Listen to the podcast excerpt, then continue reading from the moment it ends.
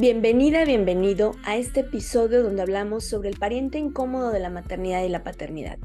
Yo soy Georgina González, especialista en duelo gestacional perinatal y neonatal, y deseo que encuentres aquí un lugar seguro y respetuoso para transitar tu proceso de duelo.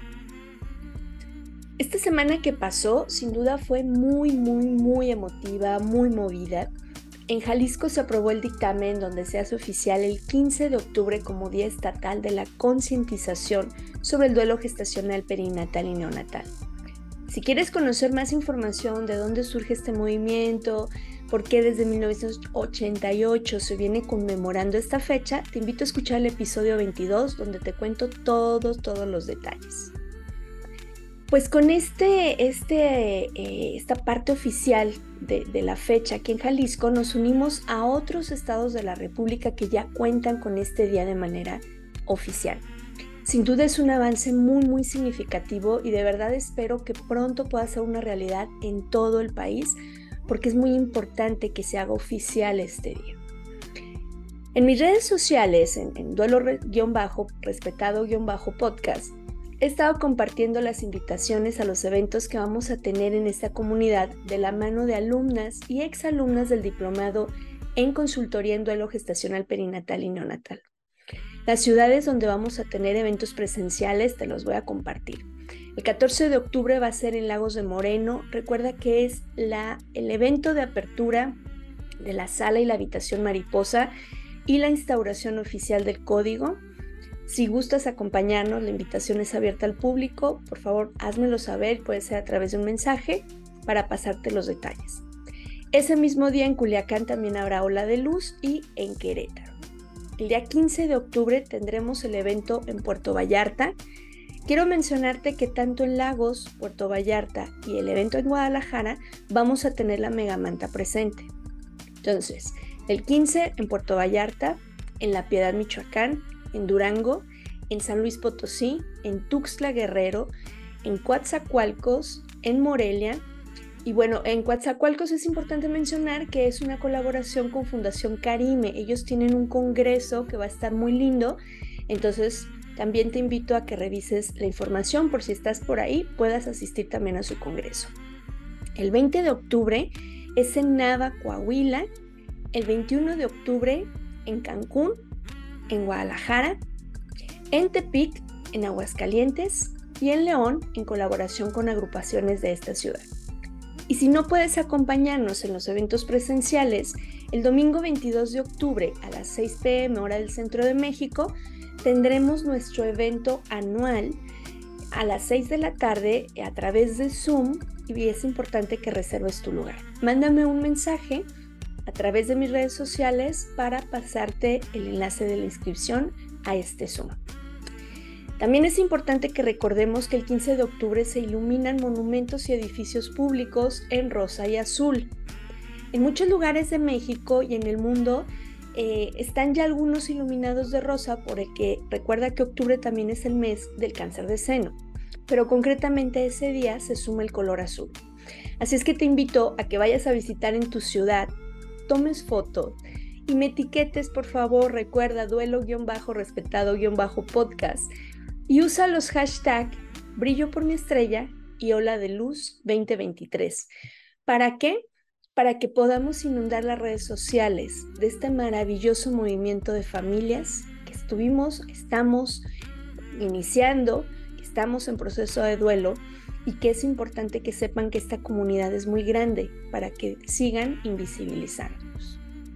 Y aprovecho para invitarte el próximo martes a las 8.15, martes 10 de octubre, 8.15 hora del Centro de México, a que me acompañes en el live que tendré junto con las coordinadoras de los diferentes eventos de duelo respetado, donde te vamos a compartir los detalles.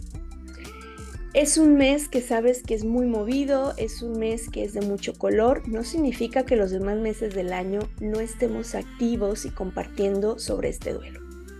Recuerda, trata de traer siempre tu listón rosa y azul, de prender tu velita el día 15 si es que no puedes asistir o no habrá evento al que puedas incorporarte a nivel físico.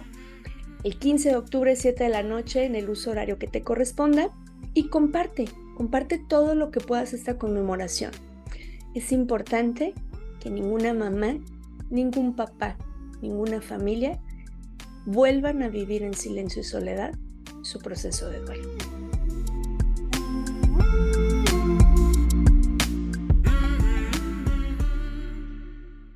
El día de hoy nos acompaña Mónica Díaz.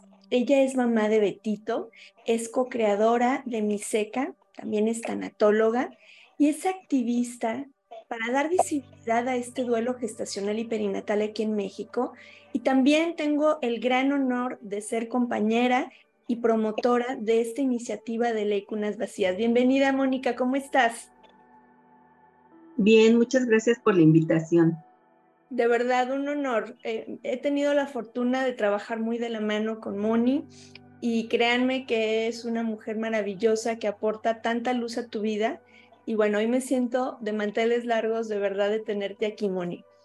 Oye, Moni, cuéntanos, cuéntanos para quienes nos están escuchando, ¿cómo inicias tú este camino? ¿Cuál es tu historia en este camino de duelos? Sí, pues bueno, mi historia empieza en 2012, eh, cuando se dio este embarazo tan esperado después de tantos años de estar buscando eh, pues esta este eh, pues esta nueva vida no esta nueva forma de vida tanto para mí como para mi esposo para la familia pues era un bebé muy deseado y pues eh, se dio el embarazo en 2012, fue un embarazo pues muy bueno, sin ningún problema. cada mes yo iba a mis chequeos, no solo en, en, la institución de salud que, que, tengo por parte de mi trabajo, sino también en forma privada. Y pues todo marchaba, marchaba muy bien eh, pero pues un día eh, yo ya estaba casi llegando al octavo mes, ya era un embarazo pues eh, que ya iba muy adelantado. Un día pues no, no sentí los movimientos, días anteriores pues sí sentía pues los movimientos de Betito. pero ese día em, se me hizo extraño, ¿no? Porque cada noche yo lo sentía al despertar. Entonces me fui a trabajar, pero preocupada, ¿no? Entonces me fui a trabajar y saliendo del trabajo eh, llegué a, la casa y eh, le comenté a mi esposo, ¿no? Que lo que estaba pasando. Yo ya había hablado con el médico, con el médico particular que me estaba atendiendo y me dio una cita por la tarde para hacerme un ultrasonido. Entonces, bueno, pues eh, llegamos a, la clínica y me encargó con otro médico el ultrasonido y pues desafortunadamente me tocó escuchar las palabras, nuestras palabras tan demoledoras que, que muchísimas hemos escuchado desafortunadamente de no hay latido eh, sin ninguna explicación, o sea, no, en ese momento pues no sabíamos las causas, el médico no sabía las causas, me, eh, me internaron para hacerme una cesárea porque me dijeron que era lo más rápido y lo que se tenía que hacer en ese momento. Entonces, eh, pues ya me hicieron la cesárea y pues estuve internada como dos, tres días. Y em, pues en este proceso lo único que me dijeron fue que se le había enredado el cordón umbilical y dejó de pasar el flujo sanguíneo. Eso fue todo lo que supe. Y, pues así inició todo esto, Geo. Así eh, desafortunadamente como empiezan estas historias, ¿no? De, pues de no tener la información eh, eh, exacta, de pues estar en, un shock, ¿no? Porque mis primeros días fueron en shock en, dentro del hospital. La verdad es que lo poco que recuerdo es que pues casi no lloré.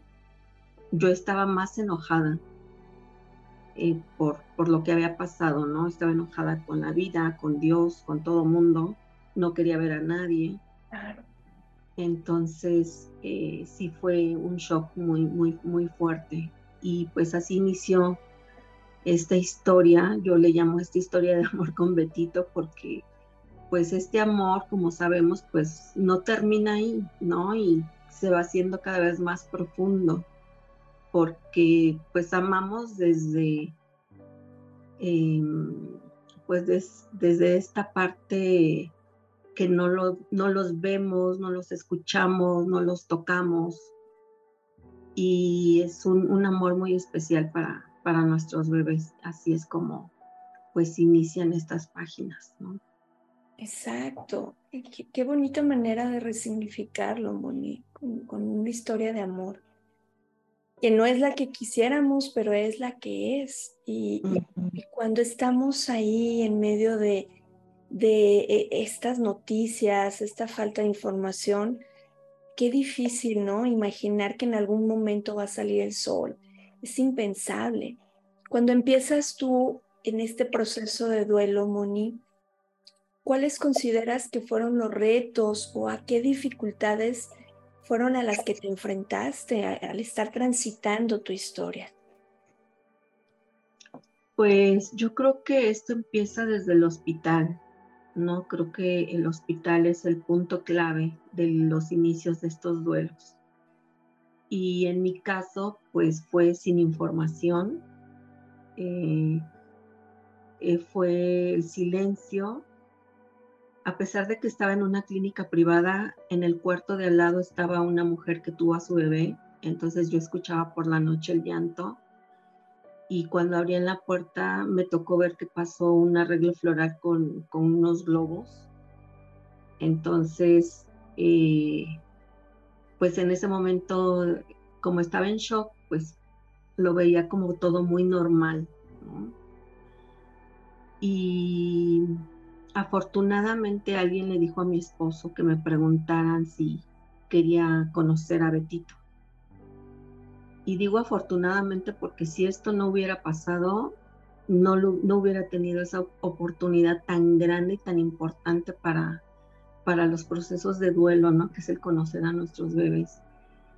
Y hubo un poco de traba, porque cuando mi esposo le fue a decir al médico, el, el médico le dijo que no, porque me podía poner mal. Entonces, eh, nunca se me olvida eso, ¿no? Porque mi esposo es de como de pocas pulgas y dice que le comentó que no le estaba preguntando, que le estaba diciendo que yo quería y que él quería este, ver a, nuestro hijo. Entonces fue así como nos lo llevaron, lo llevó una enfermera, lo tenían, lo llevaron envuelto en unas de esas telas quirúrgicas que utilizan ahí en los hospitales, que también me pareció algo normal.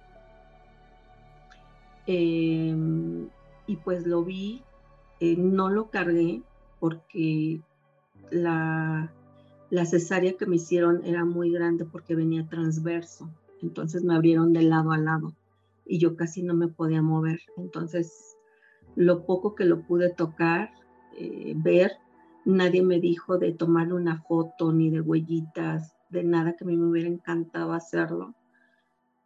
Em, y pues en el hospital era así como no pasó nada aquí, ¿no? Porque em, la, me acuerdo mucho de una señora que entró de la limpieza y me felicitó, ¿no? Entonces, este, me estaba mi hermana y mi hermana le comentó que no estaba el bebé, no me acuerdo cómo le dijo. Y cuando salí del hospital, que la verdad salí muy mal, eh, anímica, pero también físicamente yo me sentía muy mal porque era muy incómoda lo de la cesárea, no me podía, no podía ni caminar. Pero cuando salí del hospital sí me sentí como muy sola, ¿no? Porque nadie hablaba de lo que había pasado. O sea, como que se hizo un silencio sepulcral, ¿no? De tanto del personal médico como de la familia. Y me sentí como muy sola y como, ¿cómo te diré? Una sensación de estar así como que en despoblado, ¿no? De que, ¿y ahora qué? Vi la calle y dije, bueno, ¿y ahora qué va a pasar, no? eh, qué voy a hacer, cómo lo vamos a manejar, en fin. Entonces creo que esas complejidades eh, se presentaron en el, dentro, dentro del hospital, pero también fuera, ¿no? Porque en la familia tampoco nadie tocaba el tema. Y pues sí es como muy complicado, ¿no? Eh, porque yo no sabía ni siquiera que podía pasar la muerte de un bebé en gestación, ¿no? Entonces no sabía ni cómo se manejaba el asunto. Días después fue cuando eh, yo sí tuve leche y yo tampoco sabía que me iba a venir la leche. El médico, pues, y ni en el hospital lo mencionaron, ¿no? Entonces yo, la verdad, no me pasó por mi cabeza lo de la leche. Eh, como a los cuatro días, me parece, de, de lo que pasó, este, me vino lo de la leche y pues fue un impacto fuerte, ¿no? Me acuerdo que yo me estaba bañando cuando empecé a sentir como un ardor y muy calientes mis pechos y me empezó a salir así, ¿no? A brotar. Entonces, pues sí fue un impacto muy fuerte para mí. La verdad es que era algo que yo no esperaba, que no sabía qué iba a pasar y no sabía qué hacer ni cómo manejarlo. Entonces, como estaba en casa de mi mamá, pues eh, le comenté a mi mamá y me vendó los pechos. Pero como si era muy molesto, la verdad yo ya no quería regresar al médico ni ver a mi médico. Yo estaba demasiado enojada em, y pues sí tuve que ir por la molestia. Entonces, pues hice una cita, llegué con él y pues lo que pasa siempre, ¿no? Que te dan tu medicamento para detener la leche pero en esos días sí fue algo muy, muy difícil.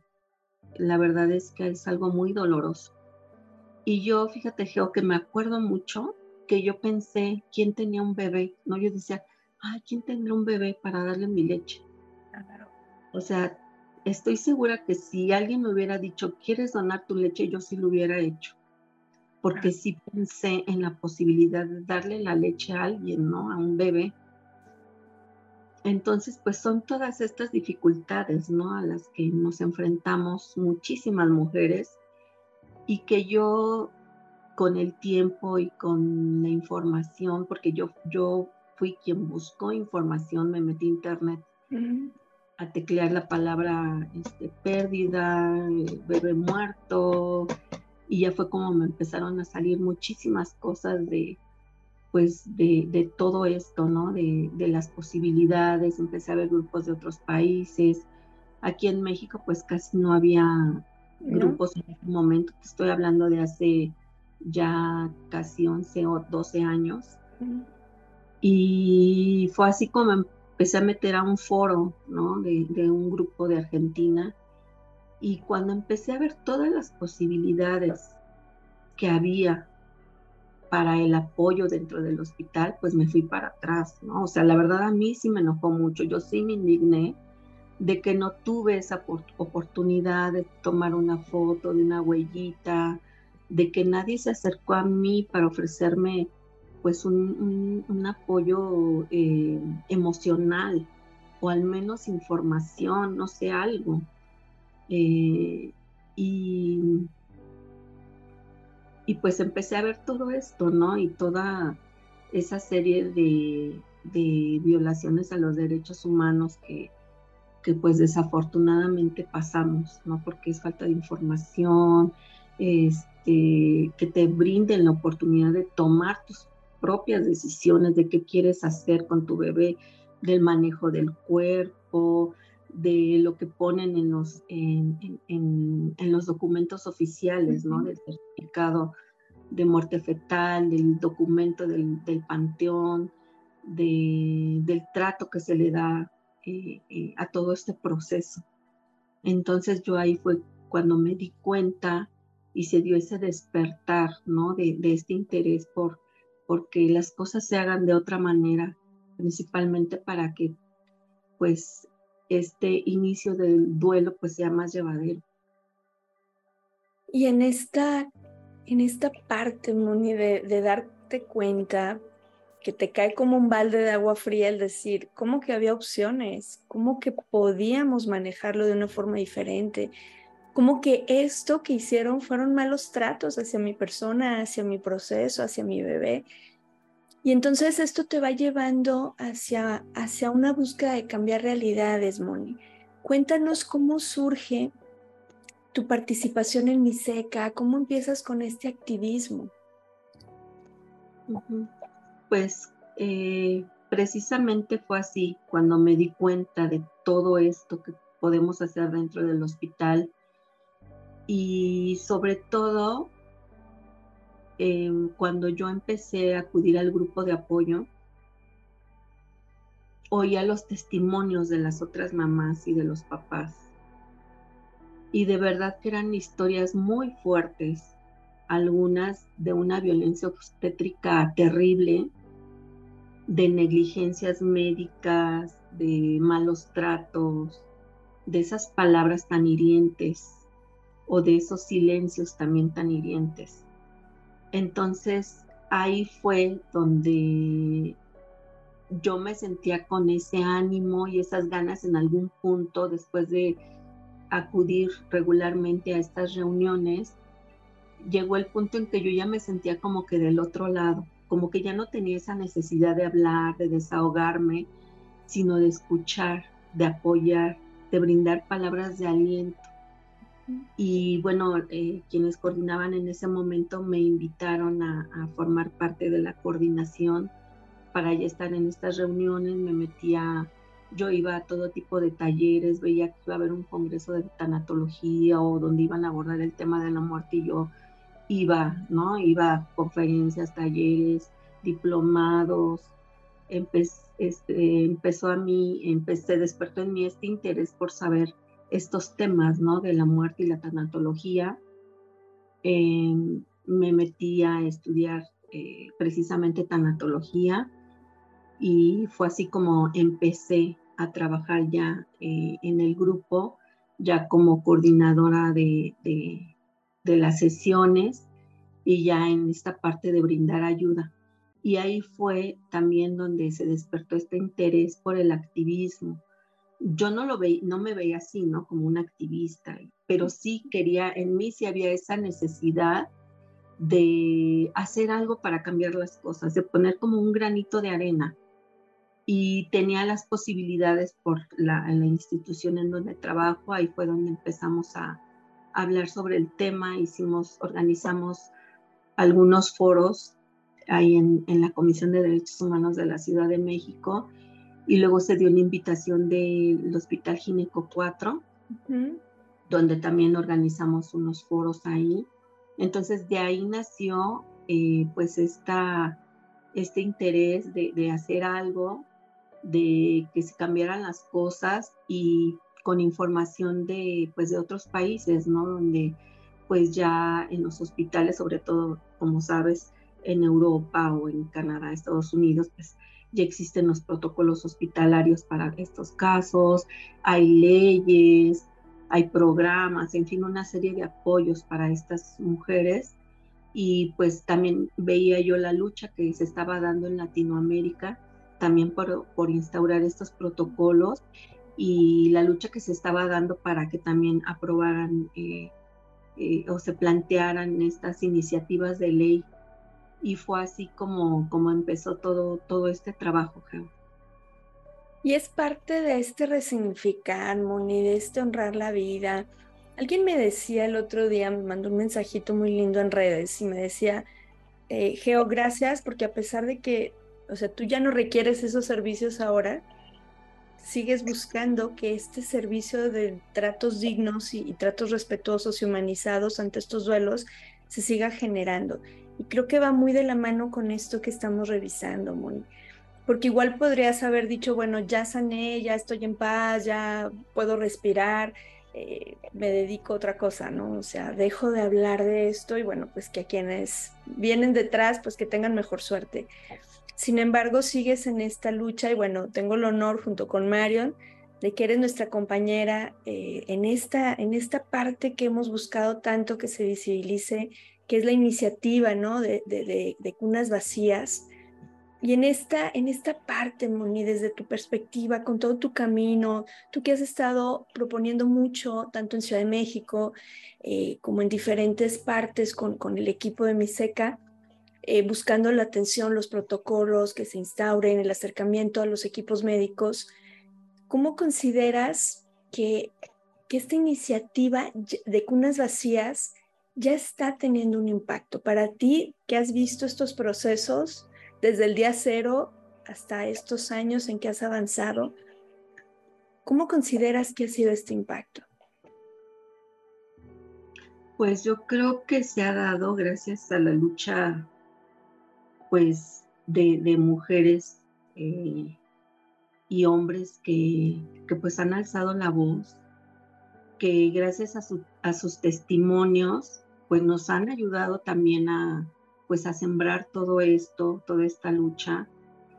Em, esto, bueno, em, mm, recuerdo mucho que sí hubo un acercamiento hace unos años eh, también en el Senado sin ningún, ningún avance. Em, y yo creo que poco a poco se está abriendo el tema, ¿no? Ha costado mucho trabajo, o sea, lo, digo precisamente porque pues sí se habían tocado puertas, pero no se había concretado nada, ¿no? Y, y es el trabajo de muchas personas. Entonces, con esta iniciativa de ley Cunas Vacías, pues llevamos como un paso adelante, ¿no? Porque afortunadamente ya se aprobó en, el Senado de la República, que también eh, tomó pues mucho tiempo, mucho trabajo, con infinidad de situaciones. Em, y afortunadamente pues eh, el avance se dio. Creo que el tema eh, ya se posicionó, yo considero que sí ya se posicionó en la agenda pública y eso nos debería de dar muchísimo gusto porque ya se habla más del tema, eh, ya está en los medios, eh, había habido como em, presencia en medios, pero en, en, cuanto a la ley Cunas Vacías creo que se dio de una forma muy, muy buena, hubo muchísima apertura, interés sobre todo. Recuerdo que en octubre del año pasado eh, los medios se acercaban, o sea, ya no era como antes que uno tenía que acercarse a los medios, sino que los medios eran quienes se acercaban para, para que les diéramos información y todavía lo siguen haciendo. Entonces, creo que, que con, con, toda esta labor y con lo que pasó en el Senado, pues esto eh, pues sí vino a, a, a cambiar esa visión creo que sí falta aún más, aún más visibilización, que todavía el tema quede como que claro y que se conozcan los procesos que pasamos las mujeres dentro del hospital, que el personal médico lo tenga como que muy bien eh, entendido, ¿no? De qué es lo que pasa una mujer y cuáles son sus necesidades dentro del hospital. Creo que ahí falta un poquito más de trabajo para, para sensibilizar al personal médico. En, que te digo, en Jalisco, pues hay un, avance muy, muy, importante con el trabajo que tú estás llevando a cabo con Código Mariposa. Eh, pero creo que es un, eh, un, precedente muy importante que tenían que tomar en cuenta todas las instituciones de salud y con la ley, eh, con esta ley creo que se puede concretar y se puede, se puede que eh, se pueden instaurar los protocolos. Entonces, em, creo que, que, sí ha habido un, trabajo muy importante, aunque todavía falta más, eh, más labor, pues hacer más labor de sensibilización, sobre todo en hospitales. Creo que pues ahí vamos, ¿no? Poquito a poco vamos ahí picando piedra y pues los avances pues sí se ven.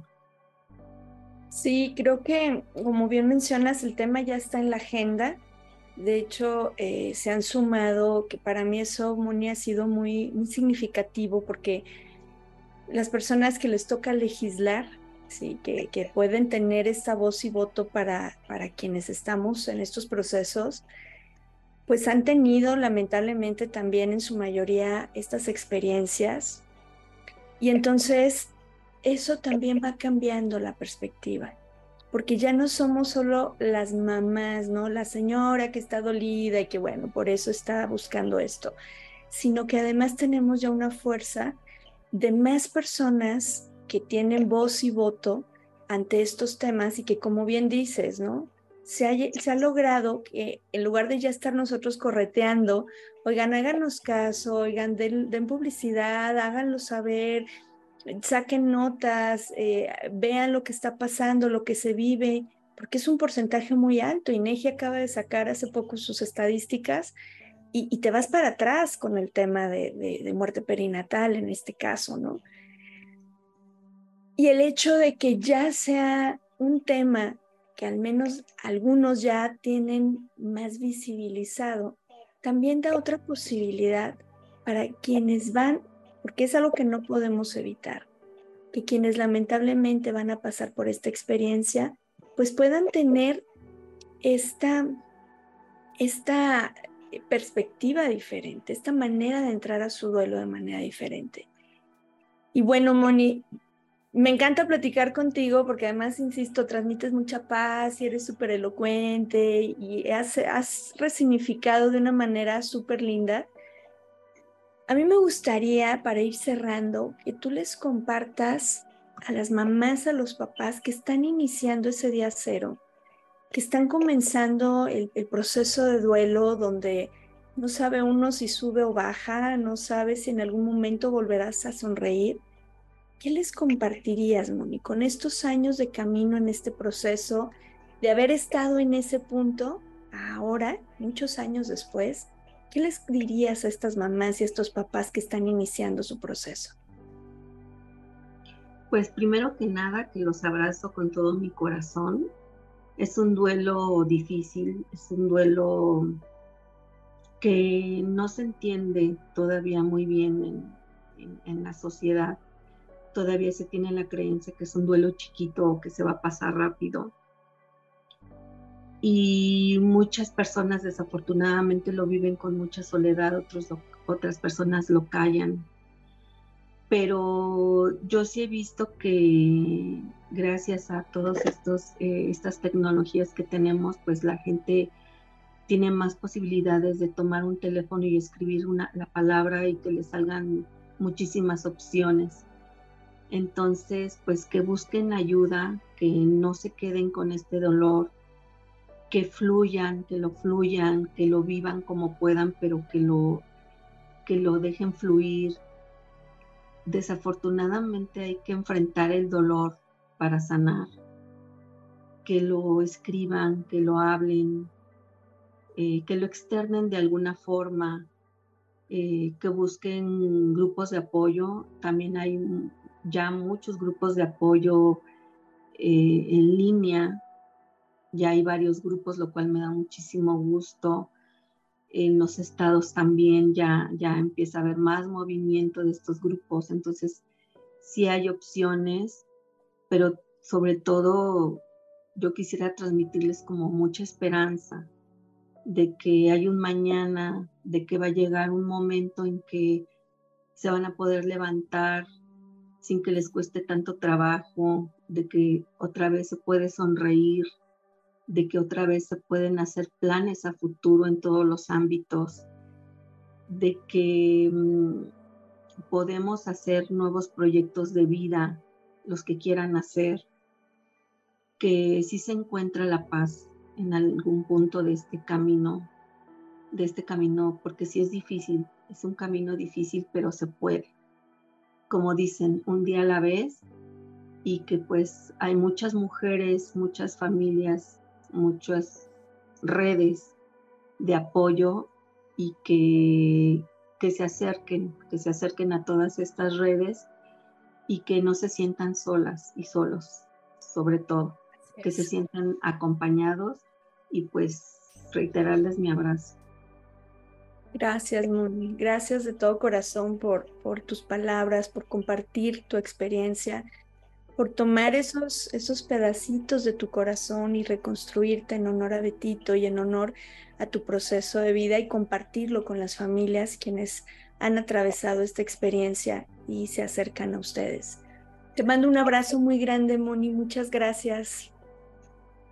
Gracias a ti, Geo. Muchas gracias y también reconozco mucho tu trabajo, tu sensibilidad, esa fuerza que tienes y pues todo lo que has logrado, eh, pues es, es muy ejemplar todo el trabajo que estás haciendo. Muchísimas gracias. Gracias, gracias, Moni. Qué, qué emoción eh, de verdad encontrar personas tan hermosas en el camino. Y gracias también a quienes nos acompañaron en este episodio. Les mandamos un abrazo muy, muy grande. Ya nos estaremos viendo en la siguiente semana. Y recuerda, yo soy Georgina González, especialista en duelo gestacional, perinatal y neonatal. Y deseo que todas y todos podamos tener un duelo respetado. Hasta la próxima.